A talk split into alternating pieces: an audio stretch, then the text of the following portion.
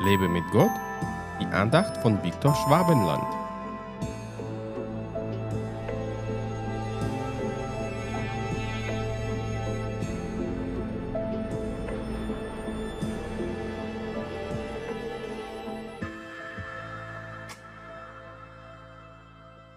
Meine Lehre ist nicht von mir, sondern von dem, der mich gesandt hat.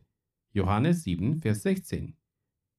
Als Jesus im Tempel lehrte, haben sich die Schriftgelehrten gewundert, dass jemand so gut die Schrift kennt, der sie gar nicht studiert hat. Doch schon am Anfang des Johannesevangeliums wird Jesus als das Wort Gottes genannt. Das haben die Schriftgelehrten aber nicht erkannt, weil sie den toten Buchstaben gefolgt sind und sich nichts vom Geist Gottes haben offenbaren lassen. Sie hätten sich eigentlich auf Jesus stürzen sollen, um noch mehr Wahrheiten von ihm zu erfahren, doch sie haben ihm nicht geglaubt.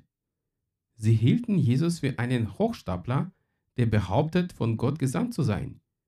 Und nur die einfachen Leute wie seine Jünger kamen auf den Genuss, Jesus als das lebendige Wort zu erleben. Denn was er sagte, geschah. Er hatte Vollmacht und keine Krankheit war für ihn zu groß. Sogar Lazarus, der schon mehrere Tage am Verwesen war, kam auf Jesu Wort lebendig aus dem Grab. Was sagt uns das?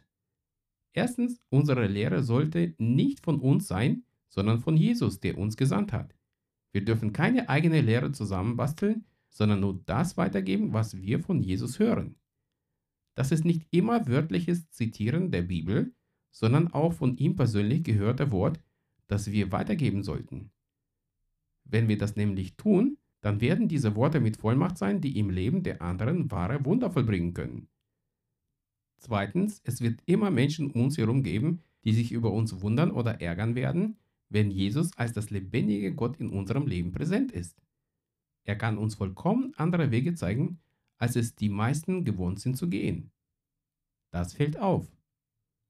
Prüfe jede Lehre, die du zu hören bekommst, und verkündige nur das, was du von Jesus aufs Herz bekommst. Höre ihm deswegen genau zu. Gott segne dich. Hat dich diese Andacht ermutigt?